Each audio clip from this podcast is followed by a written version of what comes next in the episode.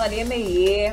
Hoje nós temos um entrevistado super especial aqui. Eu sou Alessandra Gonzaga, doutora em, em gestão de pessoas e mestre em psicologia clínica. Eu sou Marcelo do Carmo, fiel escolheiro de plantão. e hoje nós temos aqui com a gente o Diego Kochenborger. Ele é gestor de mercado do Senex, é um amigo nosso. A gente trabalha na área de DHO, que é desenvolvimento humano organizacional, né? E estamos circulando no meio de RHs, da área de gestão de pessoas, há muitos anos, né, Diego? Bom, prazer, né? Obrigado por estar aqui. Te apresenta mais né? aí para o pessoal. Que felicidade, né? Poder estar aqui entre amigos, né? Então, fico também uh, uh, muito solto, né? A gente poder falar desse tema, né? Uhum. Embora né, a gente sempre se vê né, em processos, em propostas, em eventos. Né? Então, né, tenho minha experiência, ela é muito já, há mais de 15 anos em gestão de pessoas, já tive oportunidade em estar em cargos de analista, especialista uhum. e gestor também de DHO. Mas nos últimos anos, desde 2018, atuando como consultor e também trabalhando com o mercado, né? prospectando como, como gestor de mercado, analista de desenvolvimento organizacional. Passei por algumas empresas né? E é aquela história, né? Muitos projetos entregues, sucessos, fracassos também, que fazem Isso parte, né? Faz parte, e né? aprendizados. Fracassos vamos ressignificar como aprendizado, né? E espero poder aqui dividir com vocês aí essa esses 15 anos, essa jornada. Isso, essa ideia, para ser uma, uma jornada aqui, eu tenho alguns termos que eu vou querer trazer na nossa conversa, que eu vi no teu currículo lá no LinkedIn, tu é administrador, tu é coach executivo, eu também sou coach executivo, o Marcelo também atua nessa que área. Praga, né? e tu é business partner, né? Tem especialização em business partner. E você sabe que isso é um, é um termo aí que está tá, tá se necessitando muito dessa figura nas empresas, embora muitas vezes se tenha aí uma sombra de dúvidas o que, que envolve o business partner. Então, por onde é que a gente vai começar, Márcio? Ah, eu tenho interesse de conhecer a visão do Diego, porque o Diego, além de toda essa experiência que tu já falou, né, Diego? Tu é um cara que vende soluções para empresas. Mas para vender a solução para a empresa, tu precisa entender a dor, né? Isso aí. Então, tu, eu tive a oportunidade de participar de alguns processos de análise e desenho de propostas contigo, né? E eu acho assim que tu deve ter uma experiência fantástica, né? De entender as, as dores das organizações, né, o que, que eles precisam, ou o que, que, o que, que tem sido assim, a, a, principal demanda né, de desenvolvimento executivo por parte dos RHs, porque a gente tem uma ideia assim que as empresas, mais ou menos assim, uma instituição, as necessidades são mais ou menos as mesmas, o que um precisa, o outro precisa. É assim mesmo, Diego? Tu vê alguma tendência assim, alguma coisa assim, bah, isso daqui é a batata da onda. Isso daqui é o que nas batata minhas da onda já revela a idade da pessoa. É, revela a idade da pessoa, né? Isso aqui é o que na... Ficha, já caiu a ficha. Isso daqui é que nas minhas entrevistas, nas minhas visitas, eu vejo esse denominador comum aqui. Qual que são esses denominadores comuns que você tem percebido aí nas organizações? O que, que é a demanda do momento? Perfeito. É importante, né, a questão só retomando, né, do, uhum. do, do, coach, quando eu fiz pela, pela entidade IBC, né, eu fiz muito justamente para poder me aprimorar e sempre utilizei muito isso como um consultor de RH, uhum. que a gente fala muito business partner, né, não fazendo trabalhos externos. Mas falando assim, ouvindo muitas empresas, daí a gente tem que estar tá muito, acho que calibrado a, a, a escuta, né, para a gente poder parar uhum. e ouvir um briefing das empresas. Eu acredito muito, primeiro, por incrível que pareça, né, tem muitas empresas que ainda não têm um RH estratégico. Né? Por mais que é difundido, por mais que tu coloque aí uma pesquisa, dê um Google, enfim, né, e tenha vários assuntos e formações, mas ainda eu me deparo com empresas assim com porte grande de 1.500 a 2.000 colaboradores que não dão uma atenção, não tem uma cultura de desenvolvimento de educação corporativa e muito menos um, um RH estratégico. Explica para nós um pouquinho o que é, que é esse RH estratégico. O que é o RH estratégico e que o que eu entendo como RH estratégico, né? Diferente do departamento pessoal, que a ideia é trabalhar com números, benefícios, aqueles, a questão do salário especificamente, uhum. quando a gente fala em RH estratégico, é o RH participando ativamente, no meu entendimento, do negócio, do business, do negócio fim ou do core business, né? Ele participando, auxiliando principalmente lideranças e fazendo, olhando muito para o planejamento estratégico e fazendo o desdobramento, né? Como um RH e dando uhum. suporte e o apoio às lideranças dessa organização. Eu tive essa vivência muito forte uh, numa, numa empresa, né, e abrindo o meu currículo, não tem problema nenhum de falar não, da claro. organização, o Grupo Record, uh, Rio Grande do Sul, né, que tem a parte de comunicação, rádio e jornal. Eu trabalhei na, no rádio e jornal em 2012 e quando eu entrei, eles tinham um modelo totalmente clássico de departamento pessoal e ponto. Ali uhum. o SESM. Folha tinha... de pagamento e, é isso. E, e, é isso. E daí começou, quando eu entrei naquele cenário, podendo daí complementar a, a uhum. pergunta, né? Foi naquele momento que eu vi que realmente havia necessidade do quê? O que, que eles queriam? O que, que eles viam? Que tinha que ter uma pessoa que aproximasse, que facilitasse, uhum. que pudesse dar orientação. Porque como é que era o modelo? Era o gestor ir até o balcão, né, uhum. pedir informações e ele ser respondido e, e, e ponto. Não conseguia ter, é, é, é, parecia que era uma coisa distante, até mesmo o departamento pessoal da, dos líderes né, operacionais no dia a dia, dos times de vendas, do time industrial. Uhum. E daí o meu papel foi justamente o que? Aproximar é poder dar o apoio, dar o suporte, fazer perguntas que direcionassem né, para uhum.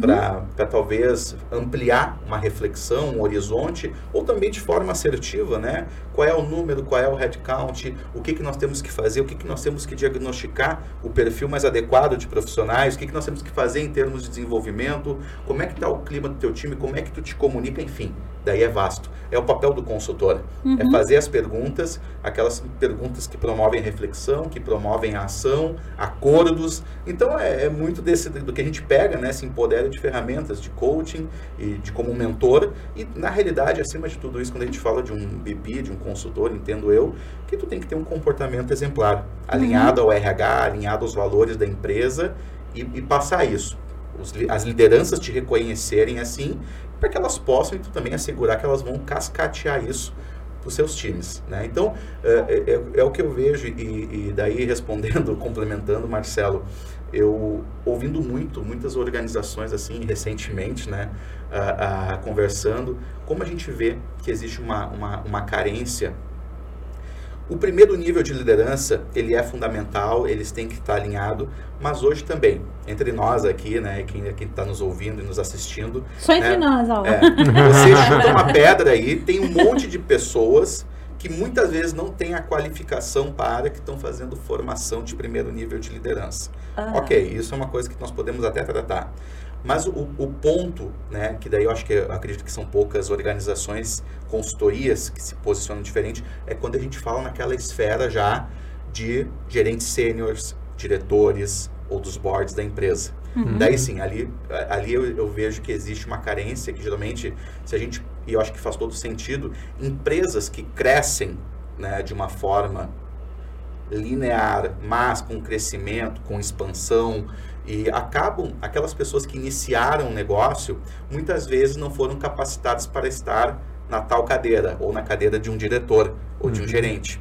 Né? Elas operam muito bem, elas têm lá os seus hard skills altíssimos diante do negócio, mas o soft skill por muito tempo foi deixado de lado, não foi dado cuidado. Uhum. E às vezes eu vejo assim que uh, a grande oportunidade é as empresas querem capacitar lideranças de primeiro nível, segundo nível, mas não querem tocar aqui nos boards. Até porque é complicada essa relação do próprio RH ou de quem ou da área que trabalhe com desenvolvimento corporativo e uh, dos executivos e aquilo que vem a ser a demanda deles, aquilo de não saber às vezes até mesmo dizer o que que precisa, né, Mar? Uhum. Eu só quero fazer uma triangulação aqui que me veio na cabeça, e vou jogar tá. na mesa, tá, Mar? Quero ver o que, que tu pensa disso. Ai, ai, ai. É, eu eu dei muito tempo aula de gestão de pessoas 1 e gestão de pessoas 2 na faculdade de administração e alguns cursos de pós-graduação. Em gestão de pessoas 1, a gente via justamente os sistemas de RH, avaliação, remuneração, desenvolvimento, a própria contratação, o recrutamento e seleção, a, a performance, como é que você vê. Isso era lá o RH Sistemas, né? Que a Venato das faculdades de gestão. Grande que a Venato. Grande que a Venato, Meu né? Deus do céu. Muito Amém. aluno. Amém, né? Muito bem. Uhum. Chegava em gestão de pessoas 2, a gente ia para o RH estratégico. E aí era como se a gente pegasse tudo que a gente viu de sistemas de RH e disse, tá, segura isso daqui numa caixinha, porque agora a gente tem que entender de competências de negócio, a gente tem que saber o que, que uma empresa precisa entregar e que pessoas ela precisa, ou seja, que competências humanas ela precisa para fazer essas entregas. Uhum. Aí eu já lembro de ti, mano, porque tu fazia justamente esse trabalho de desenhar competências organizacionais. Faz uma ponte, então, entre o que o Diego estava contando e essa minha historinha aí de gestão É. de pessoas dois. Eu vejo que essa coisa que o Diego percebe, Diego, eu também percebo, né, de não haver um RH ah, apoiando a estratégia do negócio. Isso não é de hoje, né? Isso vem, né?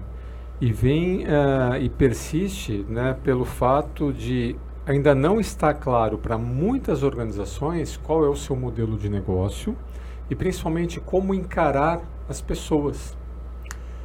As pessoas elas são recursos, né, que vão uh, uma vez bem investidos, né, me trazer retornos em n dimensões, ou as pessoas são custos que precisam ser reduzidos e gerenciados.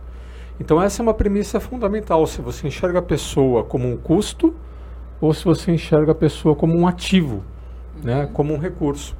Vou dar alguns exemplos lá do meu início de carreira de, de consultor, Diego. Muito tempo atrás, numa galáxia distante, né? Uma das primeiras empresas que eu avaliei aqui no Brasil foi a Xerox, né? E a Xerox naquela Xerox, época, olha. sim, a Xerox, né, uma das Era uma primeiras primeiras ganhadoras do Malcolm Baldrige, a Xerox, como a Kodak Eastman Company, eram assim os casos de MBA das, da- das escolas de gestão de, de top de linha, né? Mas, por exemplo, a Xerox fundiu o seu RH ao Departamento de Tecnologia da Informação. A terceira revolução industrial estava entrando ainda aqui no Brasil. Eu desenvolvo pessoas ou implanto sistemas?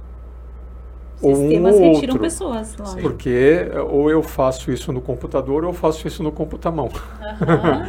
Então, vamos juntar. Em vez de um ficar brigando com o outro, olha, parabéns, você tem que tomar a decisão. Então, o gestor de TI decidia o que ia ser informatizado, o que ia ser automatizado e onde eu ainda ter pessoas tomando decisões. Está claro que as pessoas eram encaradas como custo. Né? O que sai mais barato, o que sai mais rápido, qual é o menor tempo de serviço, etc, etc, etc. Isso, né, lógico, olhando né, numa, numa unidade de negócios brasileira que não desenvolvia produtos, só distribuía, instalava e dava manutenção a produtos. Uhum. Ah, eu já tive a oportunidade de trabalhar numa empresa que o RH foi para a controladoria, porque a Nossa. empresa estava decidindo. do DP, né? Ah, A empresa estava decidindo o que mantinha, o que terceirizava, Uhum. e uma vez terceirizado, como é que eu vou contro con- controlar o- os terceiros? Então é como se eu não tivesse gestores de pessoas, eu tivesse administradores de contrato de terceirização. Olha que loucura. De novo, as pessoas encaradas como um custo, o que, que é mais barato fazer aqui ou comprar feito lá fora. Então são poucas as organizações que têm já essa visão de tá, aqui eu tenho pessoas, essas pessoas, uma vez bem capacitadas, sabendo o que elas fazem, empoderadas, etc, etc, elas podem trazer retorno para o negócio. E mesmo as organizações não encaram isso de uma forma disseminada em toda a sua estrutura. Por exemplo, vou dar um exemplo de uma loja de departamentos, né, que você vai lá comprar roupas, provavelmente todos aqui já compraram ou são clientes de uma loja de departamentos, e você tem a, a, a grande, extrema, esmagadora maioria da força de trabalho, né, ah, cuidando de repor roupas em araras e cabides com uma rotatividade altíssima e essas pessoas não têm a menor decisão ou influência na decisão de compra né, dos clientes. Elas apenas né, mantêm né, o housekeeping né, do salão de vendas. Mas nessa mesma organização tem lá um conjunto de pessoas que decide coleções, né, que administra contratos. Opa, então essas pessoas são Aí a diferentes gente daquelas começa pessoas. a falar das competências da própria empresa, né? É, é o que a gente brincava no último podcast, né? Que líderes são pessoas, né? Estratégico, tático, operacional. É, né? Isso. quais Então- são as competências? Então são poucas as empresas que começam a falar, não, peraí, aqui eu tenho um grupo de pessoas, ali eu tenho outro grupo de pessoas. Então, primeira barreira, segunda barreira, eu posso isso? Ou, ou é pecado eu fazer diferenciação em pessoas dentro da minha organização? É todo mundo a mesma coisa, né? Ou tudo bem e faz sentido eu identificar clusters, identificar grupos e tratar os grupos de Tá, forma mas aí eu, eu vou ter que botar uma lenha na fogueira. De vez em Pronto. quando a gente fica polêmico Ah, tu que tá, pediu, Diego? tu que Tá. pediu. Porque eu me lembrei, Diego, que a gente dizia que o pessoal que trabalhava em gestão de pessoas, aí sim como área e não como função da empresa, que todo mundo que é líder acaba sendo um gestor de pessoas, né? Você, você tem duas cabeças. uma cabeça busca resultado, entrega performance, números, dados. Isso que tu falou de custo, eu não tenho como dissociar da cabeça desse gestor Uhum. isso. E a outra cabeça vai ter que cuidar das soft skills, do fator humano, de garantir o melhor possível para que aquele recurso possa ser bem utilizado. Então eu acho que não tem que ter um ou, tem que ter um e. E tem que juntar Tem- tem- essas tem- coisas aí. um Vamos lá, Diego. é- Bota, é, corta, eu- corta o quê? e daí é, é algo interessante a se pensar, né? Ouvindo Aham. vocês, né? Mas numa tomada de decisão, no momento de pico de estresse, qual será que dentro da cabeça desse tomador de decisão, é das duas o que, que ele vai levar em consideração, né? Qual é a arquitetura psicológica ou o perfil dele para ele tomar uma decisão muito mais racional ou emocional no sentido de entender a importância do desenvolvimento. Nós, nós eu vou resgatar um cliente que, é, que a gente acabou junto conversando de Caxias do Sul, uma Aham. empresa também tradicional e que daí por algum momento tu fez duas ou três perguntas, né, de forma Isso. muito sábia. né? E Às vezes as perguntas deixam todo esse e- e- desconforto, E, eu né? te ouvindo, né, junto com a cliente, e que justamente entendeu-se que ali tinha dentro da, da como como diretor, gente gestão, era um diretor financeiro. Isso aí. E, pô, aí a gente sabe, e a gente sentiu, né, que da, da, da- da gestora e da sua analista, né, que já está há muito tempo na, na organização, que tinha alguns. É, é- é mais difícil as coisas acontecerem. É, tem que provar por A mais B a importância né, de fazer talvez um plano de mentoria, de desenvolvimento, de consultoria. Uhum. Porque, de fato, talvez o diretor, e pelo que eu percebi, não sei se você percebeu, ele, claro, ele entende a importância. Mas ele está muito mais voltado para quê? Tu- olhando como custo. Até Isso porque é uma, é uma mentalidade, entende-se então, né? Um perfil de diretor financeiro que, que a mentalidade dele sempre Uhum. vai ser olhando Do para uma planilha, custo, dashboards, enfim. né? Eu vi isso em congresso de inteligência emocional, gente. Eu lembro de um, de um professor apresentando é, os seus dados de como a inteligência emocional na organização contribuía para o desempenho e tal. E aí alguém na plateia levantou a mão. Depois o professor botou lá embaixo, cara. né? Mas ele disse: Como assim? Eu trabalho para o pessoal do Wall Street, querendo se aparecer, né, também. E a gente nunca vai gastar um, um- o tanto que se gasta com esse tipo de desenvolvimento e só ficar esperando que dê resultado, né? É. Então tem muita gente que tem esse raciocínio de que É. ou você investe no ser humano ou você tem resultado. E o ou aqui é o que eu tô colocando em xeque, porque se você não investir no ser humano, você vai perder resultado. O, o Diego pegou o lance da decisão, né, Diego? É por aí mesmo. Ah, nos primeiros modelos lá de excelência de gestão, quando você avaliava as organizações, o sistema de liderança das organizações, ah, entre as perguntas né, iniciais de reflexão estava: vem cá, quais são as principais decisões que a sua organização toma e como essas decisões são tomadas? E aí, se você ah, analisar que tem organizações que têm mai, mais graus de liberdade, deixa eu tirar o, o assim, o que, que é o grau de liberdade, né? Por exemplo, ah, digamos que você é uma organização que vende uma commodity, né, sem diferenciação nenhuma, mais do mesmo, né? Então, ou eu compro de você ou eu compro do outro aqui do lado, não tem muito o que inventar, não tem grandes criatividades, inovações e modelos de negócio, então eu tenho que buscar a eficiência, eficiência e eficácia. Custo, custo, custo, custo. Tá. Então as minhas decisões, eu não tenho assim grandes graus de liberdade de lançar um produto novo, a inovar em processo. Ah, não, é- cara, é o feijão com arroz bem feito, é pastelaria. Você quer um de queijo ou um de carne? Então se a empresa se encara né, como uma pastelaria, né, e a gente até brinca, né? Às vezes a gente via mapas estratégicos que podia ser um mapa estratégico da padaria, da pastelaria Nossa. ou da organização. Os de caras faziam o mapa estratégico no Ah, qual que é a estratégia? A estratégia é dar lucro.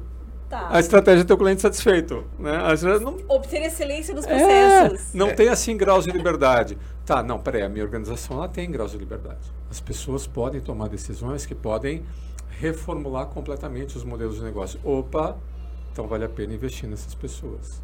Então vale a pena conhecer que decisões são essas, quem participa, que competências essas pessoas precisam para tomar boas decisões, que informações elas precisam para tomar boas decisões.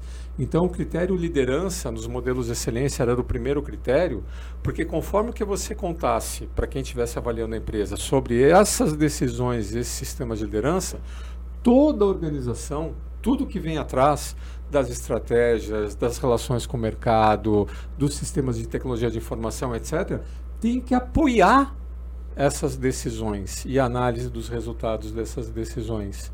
Então, vai da empresa acreditar, ou do modelo de negócio da empresa, ou do tipo da empresa, falar: não, eh, eu preciso das pessoas, as pessoas têm um impacto na estratégia, eu preciso desenvolvê-las. E isso tem que estar conectado com o planejamento estratégico. Uhum. Se isso não estiver no planejamento estratégico, uma diretriz, um desdobramento claro uhum. para que esses diretores, enfim, o CEO, eles enxerguem isso e, e realmente deem a prioridade, uhum. né? não vai rolar. Aqui é um exemplo clássico que eu passo muito, a gente está falando de custo, investimento, uhum. e daí, inevitavelmente, eu começo a me lembrar do que a gente está vivenciando no dia a dia com clientes, ouvindo e, e propondo e criando propostas.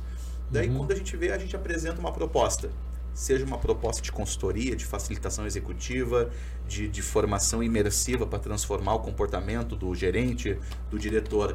Daí tu apresenta o valor. Daí a primeira coisa, isso falando com RH, pessoal, né? Pô, tá caro.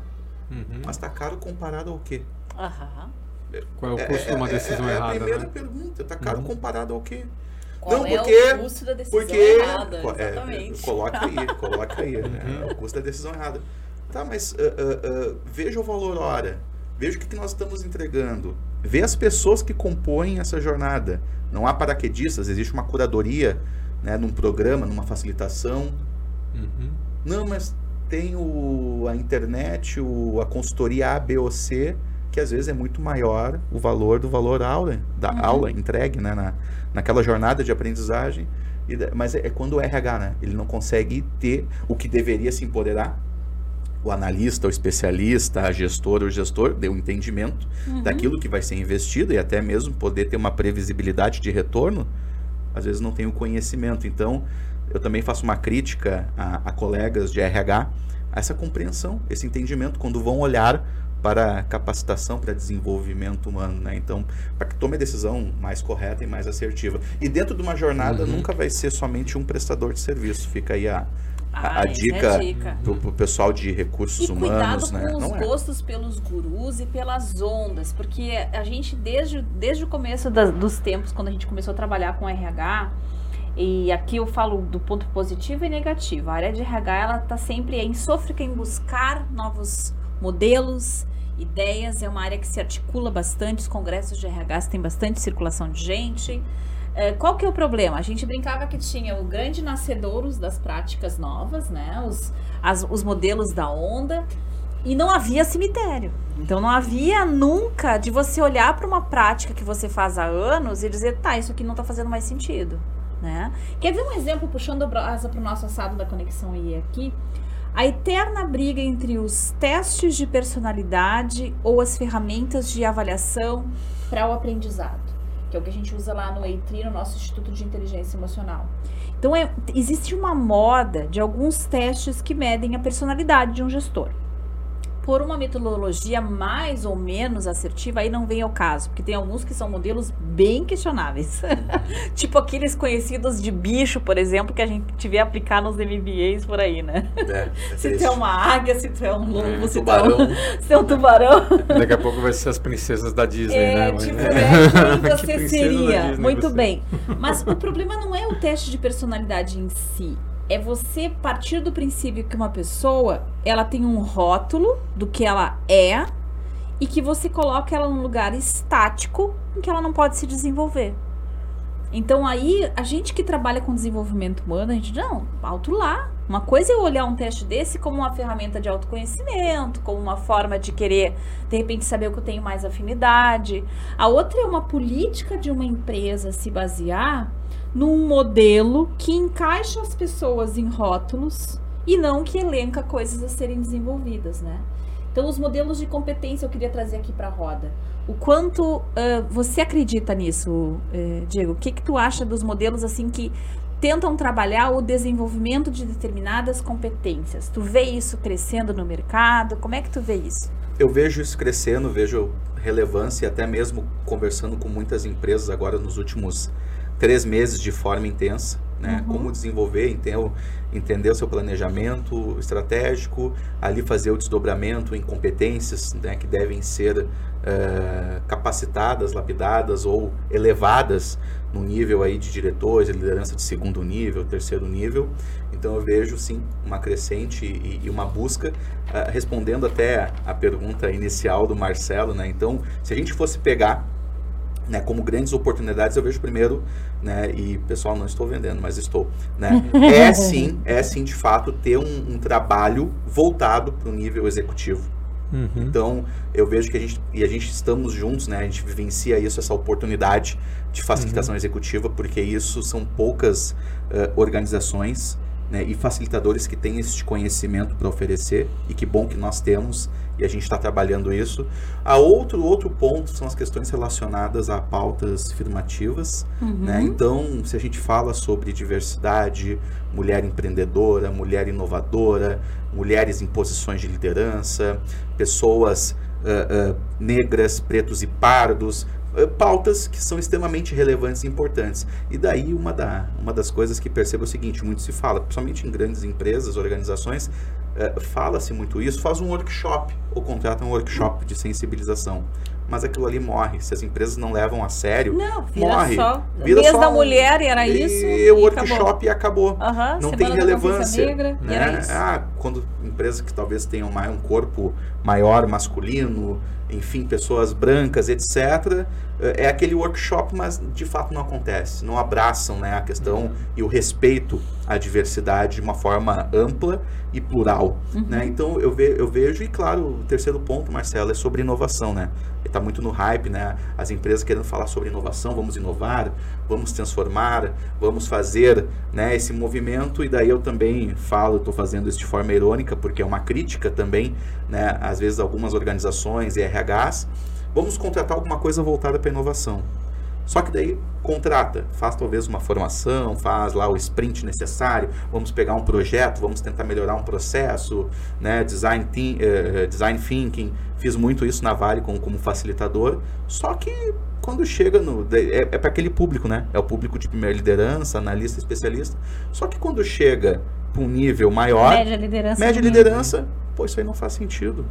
O que faz sentido é esse modelo que a gente usa já há 30 anos.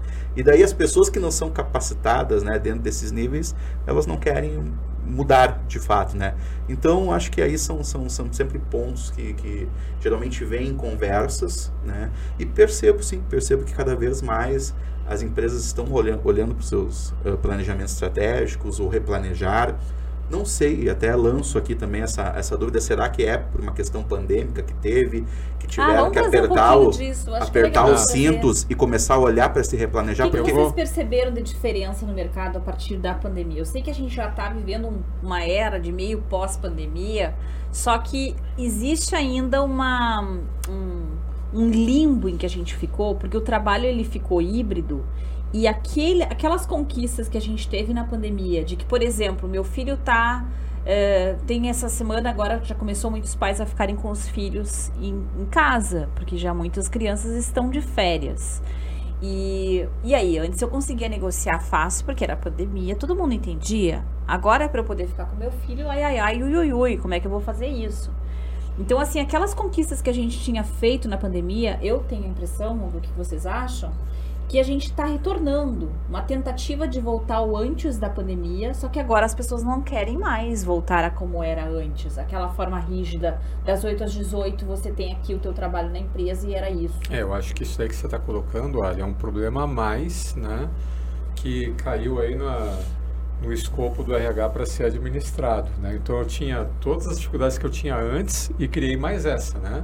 Uhum. Porque a gente testou, vai, a gente provou de um outro modelo de trabalho que tem suas vantagens.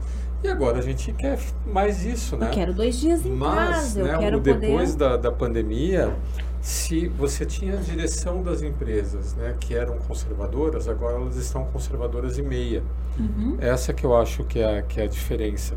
é, esse RH ele não se torne estratégico muito pelo fato de quem estar acima, né, ou comandando o negócio, está ressabiado. Uhum. Fala, não, sem modismos, né? sem inventar. Vamos no líquido certo, vamos no que a gente acontece. A gente não sabe qual vai ser a próxima pandemia, é importante preservar a caixa.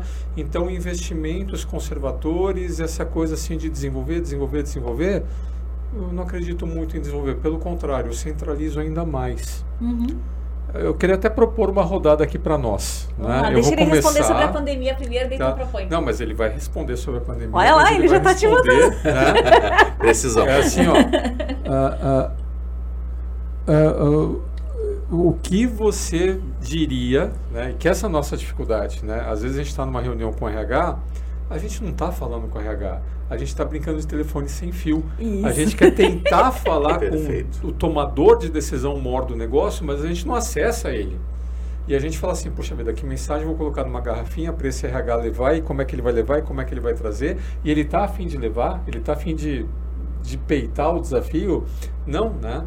Então, assim, o, o que, que você falaria para esse presidente ou para esse dono do negócio sobre a importância de investir em gestão de pessoas. Por quê? Né? Eu acho que isso é a mensagem que a gente precisa deixar claro. Né? a gente não está, que nem o Diogo falou, a gente não está querendo vender por vender, a gente vende porque a gente acredita que isso é importante para a sustentabilidade do negócio.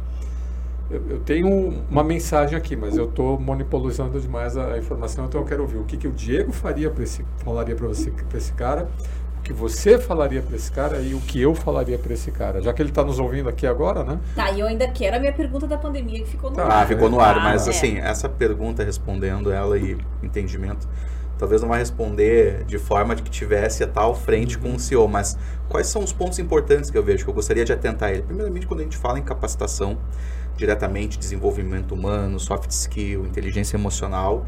Nós estamos falando diretamente em dizer para o cara o seguinte, cara, nós queremos que o teu negócio prospere, que a gente venha mitigar riscos de processos trabalhistas, que a gente venha mitigar riscos de turnover e rotatividade, porque cada, cada contratação vai ter um X valor. Uhum. Isso é totalmente calculável, né? Dependendo do negócio, tudo você vai calcular qual é o tempo de recrutamento, qual é o tempo de treinamento e aquela pessoa com prontidão necessária para aquela determinada atividade. Então, eh, coisas tangíveis que a gente fala sobre faturamento e sobre números, é isso que eu iria atentar. Uhum. E além dessas questões uh, uh, mais rápidas que vão a encontro ou de encontro né, às finanças e caixas, outro ponto.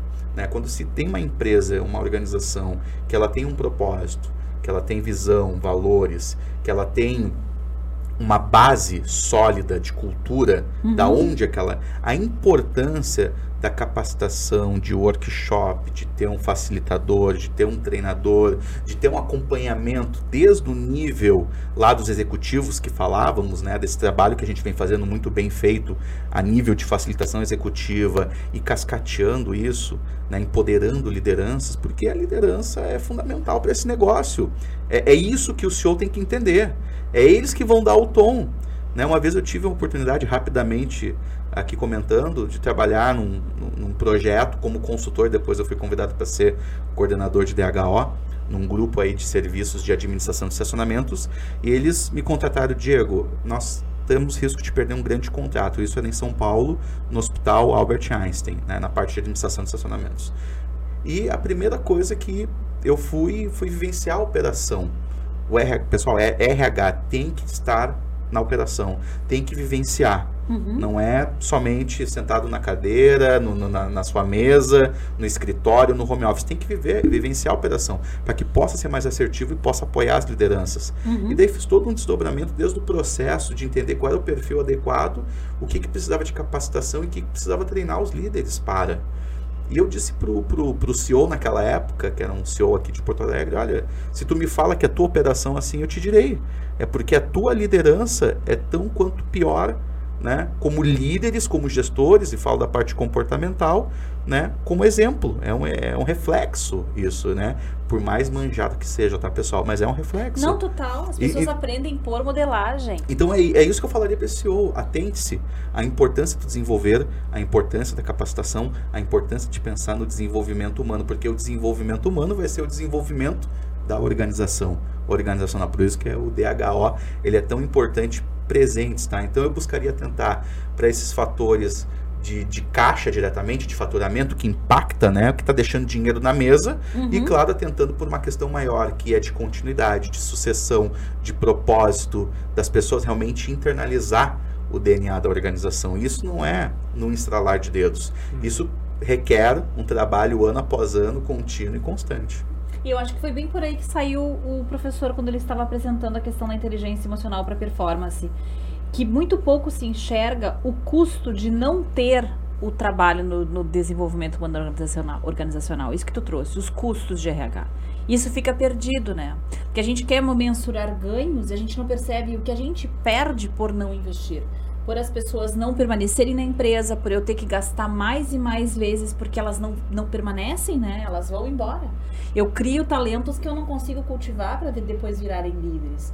Então, até mesmo essa visão de longo prazo do que, que eu vou fazer com o meu ser humano hoje, para que amanhã eu tenha uma organização sustentável com, as, com o meu sistema de liderança, essa conta tem que ser feita, né? É uma mudança de perspectiva, pelo que eu entendi tu falando, e agora eu, te ouvindo também, uhum. é, é, praticamente o seguinte, sempre fala, qual é o, o, geralmente quem é um diretor financeiro, qual é o ROI desse negócio de capacitação, Isso. como é que tu vai botar um projeto de facilitação, um, um valor de 100, 150k, né?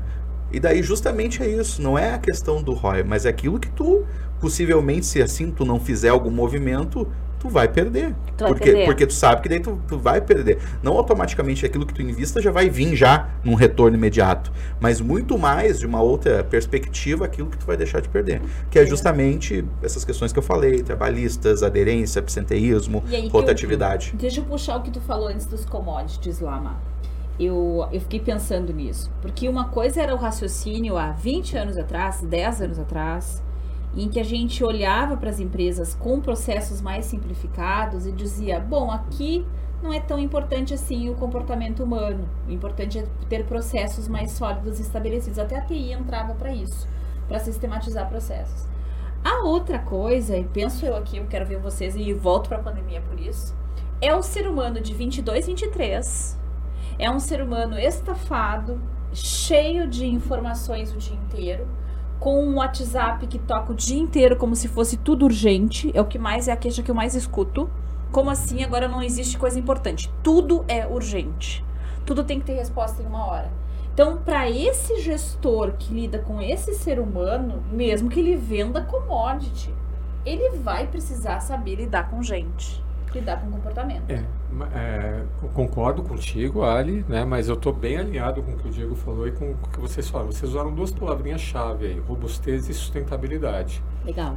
E, e, e, isso tem a ver com a crença desse dono do negócio, do cara que senta lá na, na, na cadeira, cadeira mais alta. tomada de decisão. Vou trazer um dado aqui, não é um dado muito recente, mas é o dado que nós temos disponíveis. É um dado aqui do Rio Grande do Sul. Em 2012, 2013, a Bovespa né, fez no Brasil inteiro, aliás, uma pesquisa de empresas que seriam potenciais empresas que poderiam abrir seu negócio na Bolsa de Valores para se capitalizar por meio de, de ações.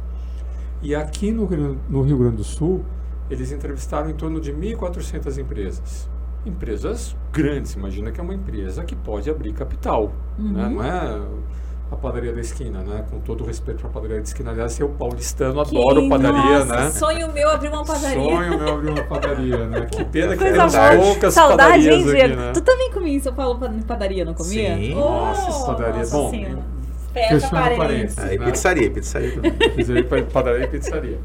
Mas, né, o que acontece? Entrevistaram, então, 1.400 empresas em torno disso. E olha só a figura que eles pegaram 40% dessas empresas não faziam nenhuma análise financeira na decisão das estratégias da organização. Nossa! 40%. Então isso que você colocou, Diego, ah, qual é o, RH, qual é o ROI né, do, desse treinamento? Não. Qual é o ROI de lançar esse produto? Qual é o ROI de implantar esse processo produtivo na empresa. Como é que é tomada a decisão? O patriarca tomava essa decisão, porque ele sempre tomou essa decisão. É que a gente brinca da síndrome de Gabriela, né? Que ele nasceu assim, o pai dele fazia assim, o avô dele fazia assim, ele também vai fazer assim, afinal de contas é assim que deve ser feito. E se o negócio está rendendo, não vai mudar, é, não, não, vai, vai mudar a mentalidade. Se está faturando, não vai mudar. Vírgula, né? Mais da metade das empresas, 60% das empresas, não tinham um plano de sucessão estabelecido. Bah. Então, imagina que a coisa está centralizada, as decisões estão centralizadas num patriarca, em dois, três irmãos. Eles eh, não pensam em abrir mão das decisões, por isso que eles não se preocupam em treinar o cara. O cara não tem que tomar decisão, ele tem que, ele tem que fazer o que eu mandei fazer.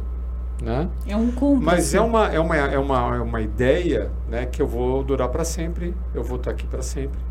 E o meu jeito de pensar vai ser adequado para sempre. E, por exemplo, a pandemia mostrou isso, né, deu um tapa na cara né, de muita gente. Porque o jeito de você sempre fazer negócio de uma hora para outra mudou. Mudou, não adianta mais. As pessoas que estavam aí iriam ficar por muito tempo faltaram, não estavam mais né, presentes. E agora, como é que eu vou tocar meu negócio? O que, que é o novo normal? O que, que é a nova forma de fazer negócio?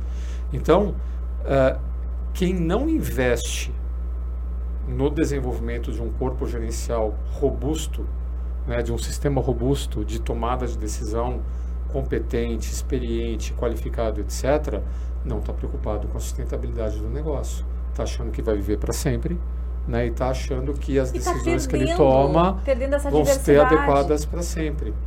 E você veja, né, uma das coisas que a gente mais escuta falar, principalmente depois da pandemia, é a tal da resiliência organizacional. O que, que é resiliência organizacional? Se você acha que é, numa crise como foi a pandemia, você vai continuar tomando as decisões de forma centralizada e na velocidade, na calma que você sempre tomou, esquece. Não vai dar tempo. E a quantidade de decisões que vai precisar ser tomada, a quantidade de adaptações, de flexibilizações, de... vai ser tão grande que você não vai dar conta de tudo. As pessoas vão dar tomando suas próprias decisões, porque o tempo vai urgir e você vai ficar sabendo depois que a decisão vai tomada. E aí o leite está derramado. Legal. Quero pegar então um você precisa capacitar as pessoas agora, dar autonomia para essas pessoas agora, e o teu negócio precisa funcionar sem você. Uhum. É isso que eu falaria para o CEO. É.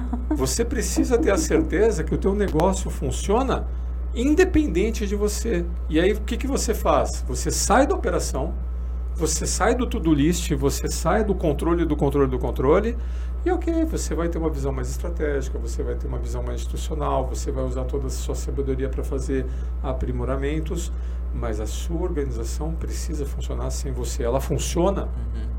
Você está satisfeito né, com o grau de competência dos seus tomadores de decisão? ou você vai acreditar que para sempre você vai continuar centralizando as decisões uhum. e sendo responsável por tudo.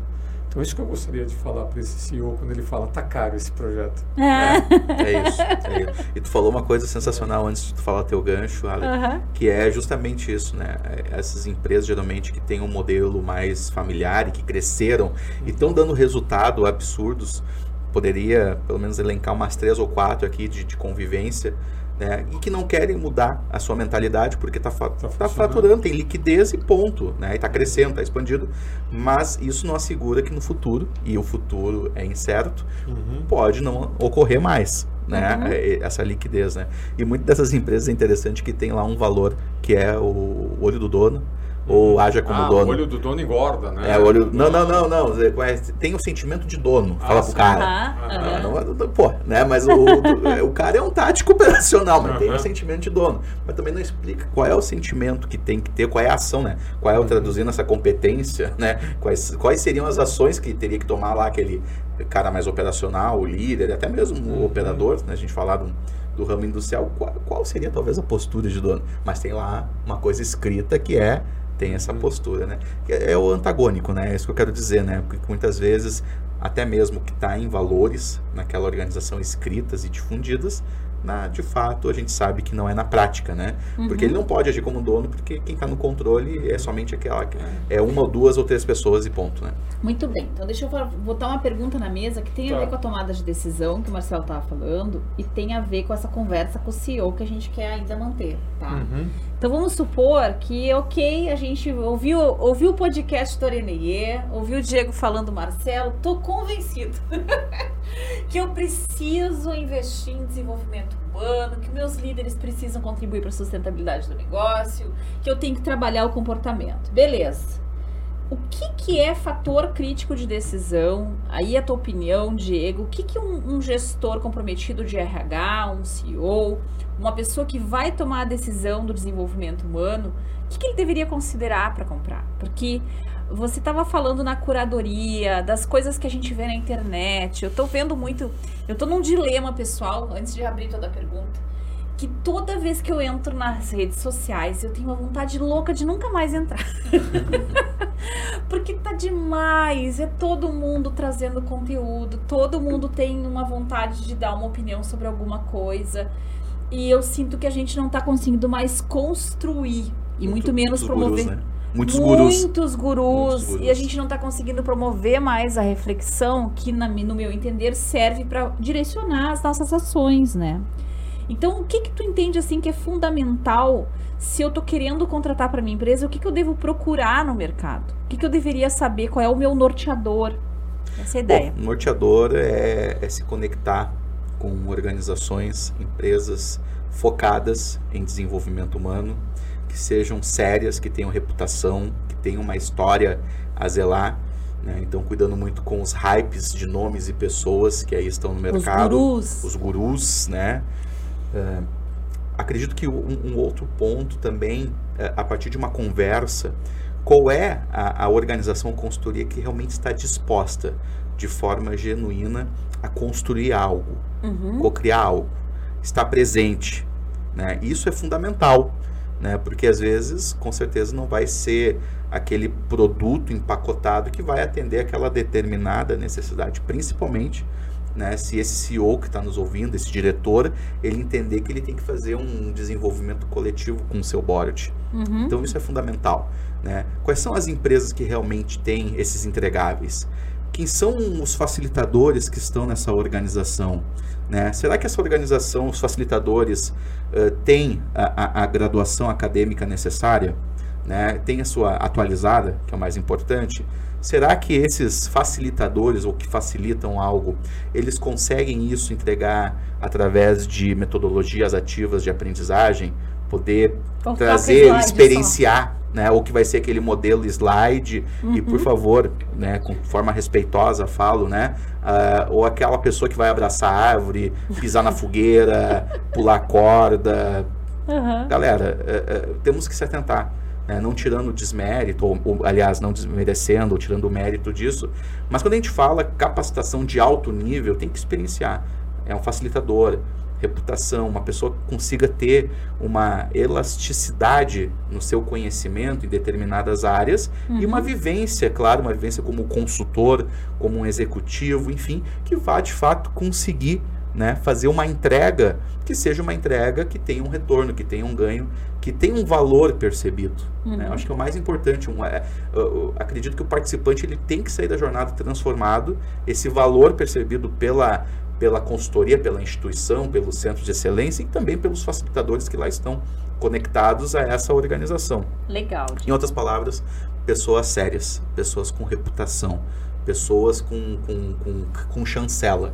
Isso é, é fundamental. E que tem, eu gostei que tu comentou antes, só trazendo de volta, o nível da liderança. Porque faz diferença a gente fazer uma preparação seria mais a granel, vai, em termos de competências genéricas, e você focar nos teus exemplos, nos cases, naquilo que é trabalhado em aula, é a situação do autogestor, do gestor de board executivo, porque modifica a forma como esse cara tem que entender os problemas que ele vai trabalhar. Não é, Má? Não tem essa sensação? Porque a gente tem essa, essa, essa prerrogativa, eu e tu. A gente trabalha desde o aluno de graduação e pós-graduação até um gestor de um board executivo. Uhum. E é claro que a gente não vai usar nem os mesmos exemplos e nem o mesmo conteúdo, né? Uhum. A gente vai adequar ao cenário, à arena, a arena daquele gestor, Uhum. aonde ele tem um campo ali de, de provas, né? É. E, e eu acredito, né, que eh, a gente tem que comer o mingau quente pela beirada, começando pelo topo. né?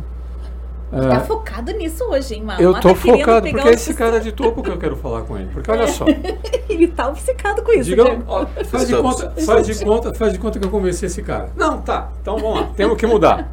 Aí eu falo assim, pô, mas nossa, olha a capacitação dos meus executivos como é que tá. E não são só eles, as pessoas, né? Tem todo um conjunto de crenças e valores aqui que eu preciso mudar toda a cultura da organização. Só que se eu investir neles, os salários deles hoje estão defasados em relação ao mercado. Eu vou precisar fazer uma revisão de toda a matrix salarial. Ah, Ai, que canseira. né? Ah, Deixa como é que nada. tá, vai. Vamos, vamos deixar como é que tá para ver como é que fica.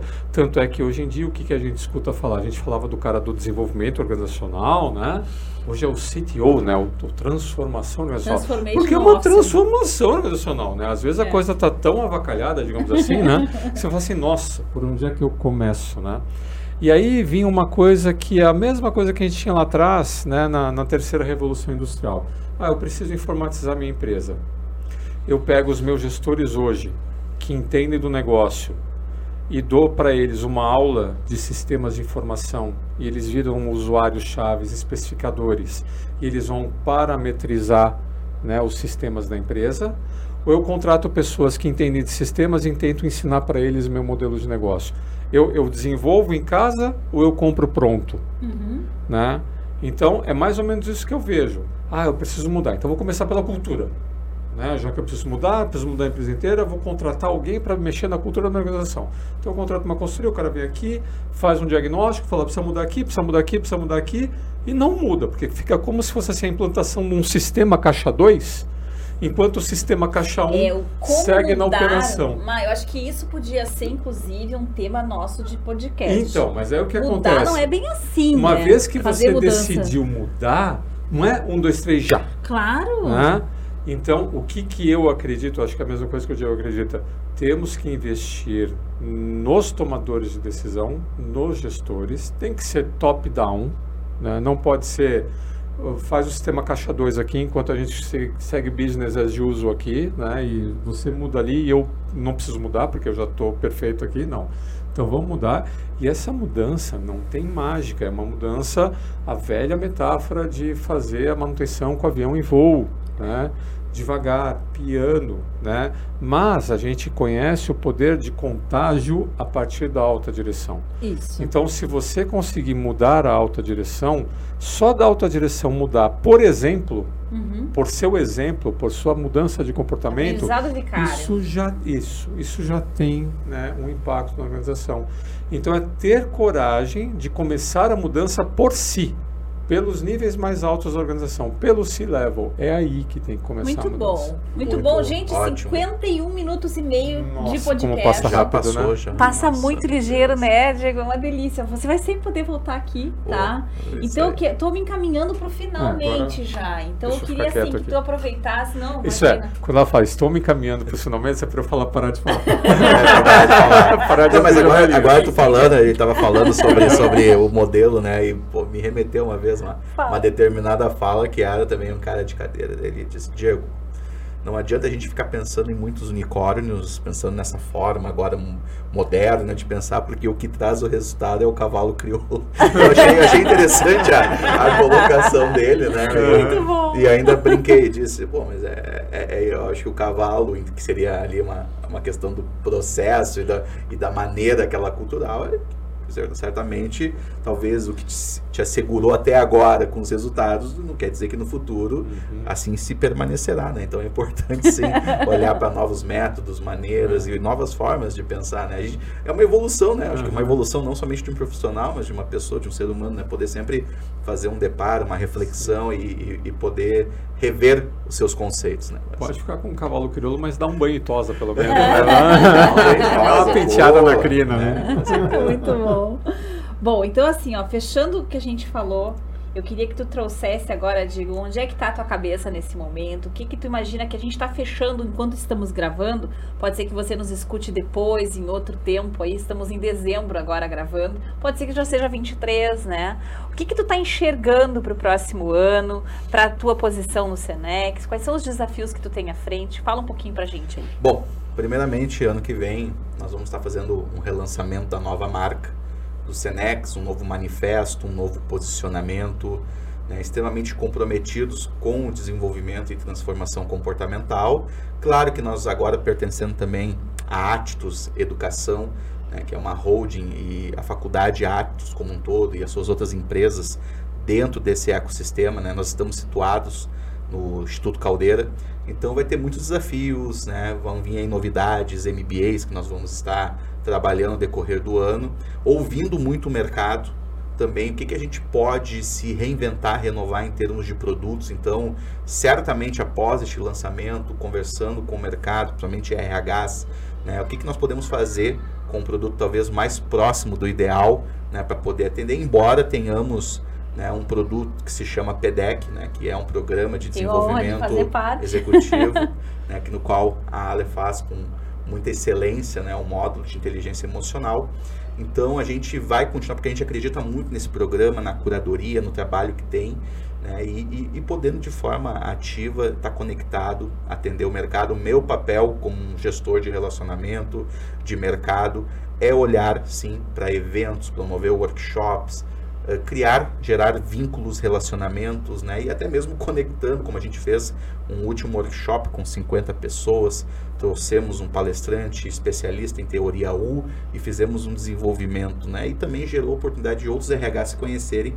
Né? Então é isso, é, é, é fazer girar esse ecossistema, né? E claro, comprometido total com o negócio fim, com as atividades e podendo cada vez mais estar estreitado com a Conexão IE, que é grande parceira, né, com o Marcelo, contigo, né, e a gente poder avançar juntos. E diria também para todos, quem está nos ouvindo, RH, Board, CEO, pessoal, quer conhecer a facilitação executiva, um trabalho de alto nível, né, nos contate, pode ser através do Senex, tem o meu LinkedIn, Diego Cochimborger também, tem lá o meu telefone direto, que a gente vai estar tá, com certeza podendo conversar. E daí quando a gente entra nessa etapa de uma conversa virtual ou presencial, justamente é a gente tem a oportunidade de falar de cases que a gente já construiu em organizações e mas antes de falar, pessoal, nós vamos ouvir, né? Nós vamos fazer um momento de ouvir quais são as dores de vocês e, e poder entender quais são as oportunidades. Então é isso, é poder estreitar essa relação que a gente entende. Eu confio, assim, eu, eu uh, embora seja um profissional de RH,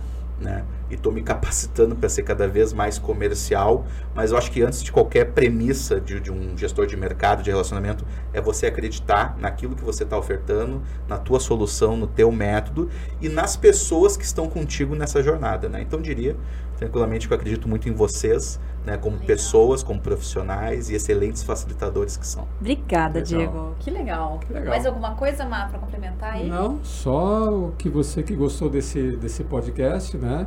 É, compartilhe com teu amigo gestor, com teu colega CEO, né? Isso aí. Porque com certeza eu espero que a gente tenha ajudado a esclarecer o, qual que é a missão, né? Qual que é a nossa missão como formadores de pessoas, né? Isso aí. Tanto você no Senex como nós aqui na Conexão IE, a gente tá porque a gente acredita e a gente vê isso como uma missão.